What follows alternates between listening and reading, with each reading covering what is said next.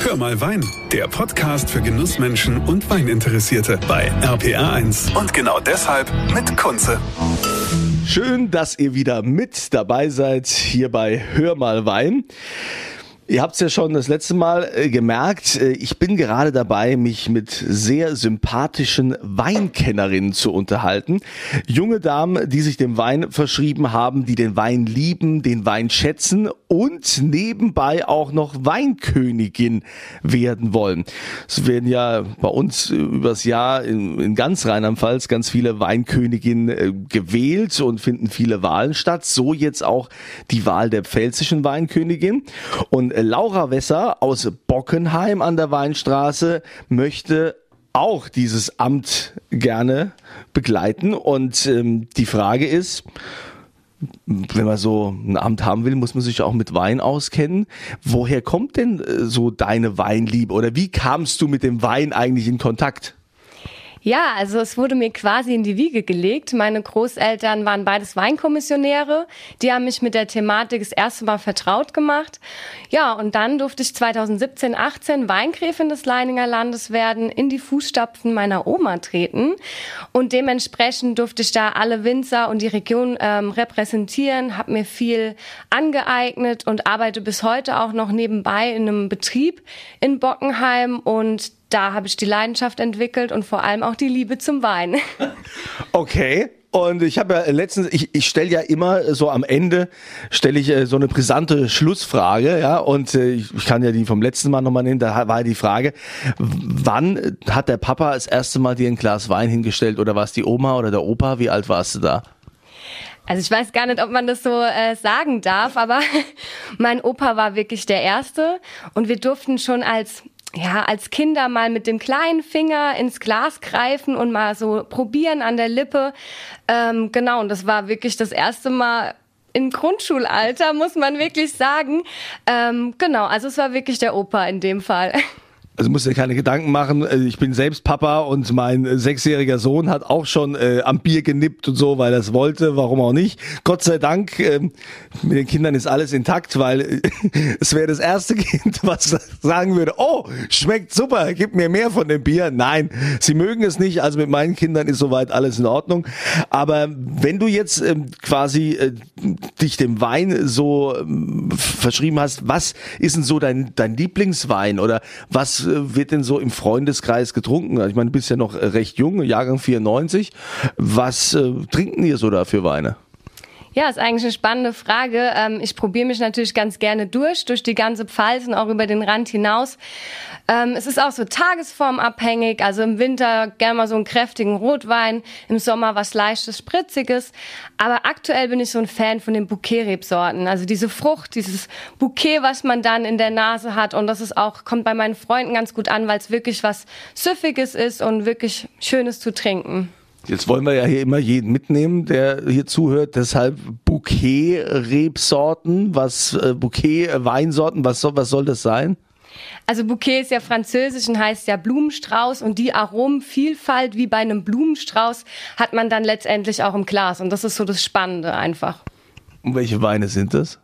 Ja, ist zum einen Scheurebe, Muscatella, Sauvignon Blanc, ähm, Gewürztraminer. Also die Rebsorten haben wirklich diese Aromenvielfalt und machen einfach Spaß zu trinken. Das finde ich ja schon spannend. Also klar, man, man kann nicht sagen, das ist ein typischer Frauenwein und so Sachen, aber es ist erstmal, gut, Sauvignon Blanc, gebe ich dir recht, meine Frau trinkt auch Sauvignon Blanc und ich kenne viele, die immer sagen Sauvignon Blanc, aber ich sage jetzt mal so, so Scheurebe, Gewürztraminer, das ist eher unüblich. Das wird also meine Frau jetzt nicht trinken.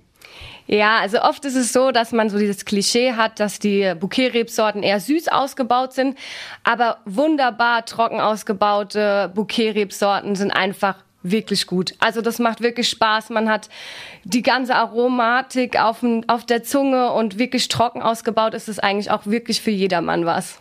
Also wenn ich jetzt so ein, so ein, ja, es geht ja jetzt langsam so in Herbst rein, wenn ich da so einen Abend mache mit Zwiebelkuchen, ne? neuer Wein. Gut, da trinkt man nichts anderes als neuer Wein. Aber du hast, sagen wir mal, deine Freundinnen eingeladen und vielleicht kommen auch noch ein paar Jungs, ja.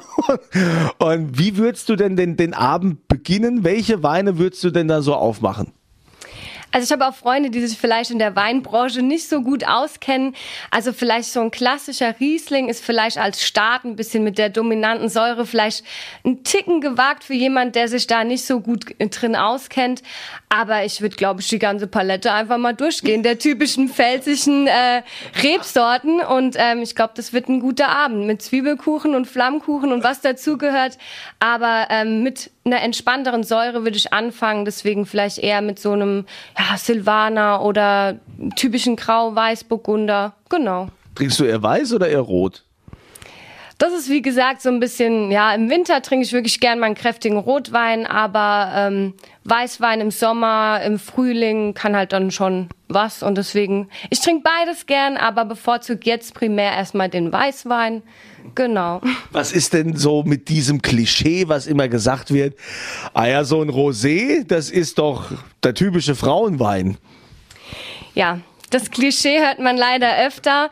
Man denkt immer so ganz, oder diese, ja, Leute, die das so nicht so gut kennen, die denken da immer schnell an Erdbeermarmelade, das wäre so ein Frauengetränk. Aber ist eigentlich ganz falsch, weil je nach Ausbauart kann der wirklich Wumms haben und ist wirklich für Mann und Frau was. Also das ist ja auch zur Zeit hat, also ich habe das Gefühl oder habe auch die Bestätigung mittlerweile, dass der Rosé so in den letzten zwei, drei Jahren einen richtigen Auf, Aufwind bekommen hat. Also jeder trinkt mittlerweile Rosé und es gibt ja in der Tat, äh, also Rosé ist nicht gleich Weißherbst, ne, wie man das so von früher kannte. Also da gibt es ja ganz viele Möglichkeiten. Von daher, also ich trinke mittlerweile auch gern Rosé. Die gibt's ja auch in der kräftigen Form. Kannst auch im Winter mal ein Rosé trinken, ne? Also eher, eher was, was, was Schweres. Wie ähm, sind denn deine Erfahrungen im Weinberg? Was, warst du auch schon mal im, hast du Weinbergsarbeit mal gemacht? Ja, also Weinbergsarbeit mache ich tatsächlich auch. Ähm, es ist super spannend. Also man hat jedes Wetter mal mitgemacht, von Sonne bis Regen. Man ist wirklich an dem Produkt dran, an der Traube dran und weiß, ah ja, aus dieser Traube wird mal mein Wein. Und das ist einfach ein super tolles Erlebnis und macht auch wirklich Spaß und ist kaum noch Arbeit im Prinzip für mich.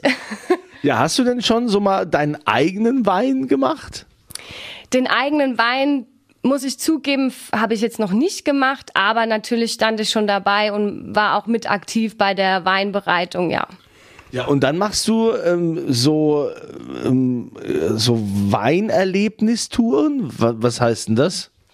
Genau, also ich führe quasi in Bockenheim eine Touristentour, mache ich ganz oft auch am Wochenende durch Bockenheim beziehungsweise auch durch das Weingut, wo ich arbeite, mache so eine Kellerführung, erzähle auf lockere, entspannte Art, wie äh, die Traube zum Wein wird und also wirklich, das ein An Weinanfänger, aber auch Weinkenner dabei und es macht wirklich Spaß. Bist du denn in Bockenheim dann mit, also sagen wir mal, bist mit einer Gruppe von acht Leuten da losgelaufen? Sind dann auch wieder acht mit zurückgekommen? Ich frage noch, weil die Straßen sind da ja sehr eng und in Bockenheim hat man ja auch das Problem, dass der Gehsteig kein wirklicher Gehsteig ist und so. Ja, müssen wir vielleicht mal wieder hier unser, unserem äh, Bundestagsabgeordneten mal wieder einen Gruß schicken oder so. Ja, also grundsätzlich war es immer so, dass ich alle wieder mit im Boot hatte und alle auch wieder zurückgefunden haben, trotz des ein oder anderen Weines. Aber nee, bisher ist keiner verloren gegangen. Du arbeitest ja auf der Stadt, ja, auf der, meiner Heimatstadt Worms, auf der Stadtverwaltung. Das ist ja schon irgendwie äh, recht, äh, wir mal, eher so, denkt man so, dass es eher so ein biederer Job ist. Andererseits, du hast ja dann einen schönen Ausgleich, ne? Wenn man einerseits sitzt man hier auf dem Amt und andererseits ist man dann draußen, macht diese Weinerlebnistouren. Was fasziniert dich denn am Wein so sehr? Also vor allen Dingen, weil es ja auch ein, ähm, mittlerweile ein sehr junges Thema wieder ist. Ja, das auf jeden Fall. Also es ist ein wirklich guter Ausgleich für mich. Ähm, aber was mich vor allem fasziniert, einfach die Entwicklung. Von der Traube bis hin zur Flasche, dieser Weg, der die Traube geht, der, die Ausbauarten, die verschiedenen, die es gibt. Und letztendlich dann das Produkt im Wein dann zu trinken und am Ende zu probieren. Und auch die Handschrift des Winzers, die wirklich in jeder Flasche Wein steckt, ist so, also diese Vielfalt, die es einfach gibt in der Pfalz vor allem, ähm, das macht einfach Spaß. Und das ist auch wirklich das Besondere.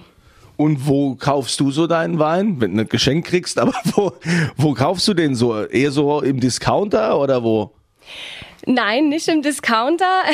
Ich habe so meine ein, zwei Lieblingsweingüter, aber am liebsten gehe ich eigentlich die Weinstraße entlang und versuche auch wirklich in jedem Weingut mal vorbeizuschauen und da die ein oder andere Flasche mitzunehmen, weil nur auf ein Weingut oder Betrieb zu fokussieren ist Quatsch. Deswegen wirklich da mal komplett die Reihe durchzukosten wäre so meine Empfehlung und ist auch das, was ich dann immer mache ist denn der Wein überhaupt noch bezahlbar? Ist das ein gutes Preis-Leistungs-Verhältnis? Also man muss es ja auch mal wissen. Ich meine, äh, du bist ja auch ähm, mit deiner Generation, ihr seid die Kunden von morgen oder die längerfristig dann auch bei einem Winzer kaufen oder auch äh, mittlerweile gibt es ja viel in den Supermärkten, die haben ja ganze Weinabteilungen. Äh, wie ist so das Preisgefüge? Mit was kommst du da klar und was ist dir zu viel? Das finde ich jetzt schwer zu beantworten, weil es einfach, es gibt die einfachen All-Day-Drinking-Weine, sage ich mal, aber es gibt natürlich auch Weine, die haben unglaublich viel Qualität, Entwicklung, ähm, einfach ein Riesenpotenzial. Es steckt auch viel, viel Arbeit in so einer Flasche, das darf man nie vergessen. Und na klar, umso mehr ich äh, natürlich auch an Geld in eine Flasche reinstecke, desto mehr ist natürlich auch, ja, ich sag mal so, die Arbeit, die dahinter steckt, ist so das, was man bezahlt. Und wenn man die kennt, dann weiß man, dann gibt man sowas auch gerne aus dafür. Also würdest du auch jedes Wochenende für 50 Euro eine Flasche Wein kaufen? Jedes Wochenende nicht. Aber ich gebe natürlich gern auch das Geld dafür aus, weil, also 50 Euro gibt man dann auch gern mal aus für so eine tolle Flasche Wein, die auch wirklich ähm, besonders ist. Aber was wäre für dich jetzt, äh, wo, wo du sagst, also das ist so Durchschnitts, das darf eine Flasche Wein äh, kosten? Also ne, für deinen Durchschnittskonsum. Ja, das ist eine fiese Frage. nee, aber es ist, es, ist, es ist doch normal. Also ich gehe jetzt nicht davon aus, dass du sagst 2,99 Euro, aber äh, du hast da ja mit Sicherheit auch ein Gefühl dafür. Ja, also so bei über acht Euro gebe ich auf jeden Fall gerne das Geld aus. Und ja, das kann man dann auch wöchentlich machen, denke ich. Ja, einmal die Woche eine Flasche. Naja, also ich glaube nicht, dass es dabei bleibt, aber okay. Laura Wesser, sie ist eine der Kandidatinnen, die gerne Pfälzer Weinkönigin werden möchte. Sie kommt aus Bockenheim und äh, Laura, wir haben ja gesagt, ne, am Ende gibt es immer hier noch eine brisante Schlussfrage. Und da würde ich gerne von dir wissen, was machst du eigentlich? Vielleicht ist es ja auch ein schöner Tipp für alle. Was machst du, wenn du einen Kater hast? Ach Gott. Das ist eine schöne und gute Frage. Also ich finde, den sollte man auskurieren auf jeden Fall. Krank melden? nee, also ähm, ich bin als Gesundheitsexperte noch zusätzlich dafür, na klar, moderaten Weingenuss. Dafür sollte man auch stehen. Bei einem Kater, den sollte man auf jeden Fall auskurieren und erstmal äh, Abstinenz schaffen. Also erstmal äh, am nächsten Tag nicht unbedingt weiter trinken. Ja, aber hast du irgendwelche Katertipps oder so? Also wenn du jetzt quasi am nächsten Morgen mit so einer einem dicken Kopf aufwachst, was was sind die Gegenmaßnahmen? Passiert mir natürlich nie. Klar, aber was wäre, was wären, also nur mal angenommen, ne? Was, was wären die Gegenmaßnahmen? Also Alkohol entzieht Wasser aus dem Körper. Dementsprechend würde ich einfach versuchen, ganz viel Wasser zu trinken und natürlich auch, wenn man konsumiert, immer wieder zwischendrin Wasser zu trinken. Okay, ganz viel Wasser, aber äh, bald wirst du ja hoffentlich äh, noch ganz viel Wein repräsentieren, wenn du es schaffst, wenn du neue pfälzische Weinkönigin wirst.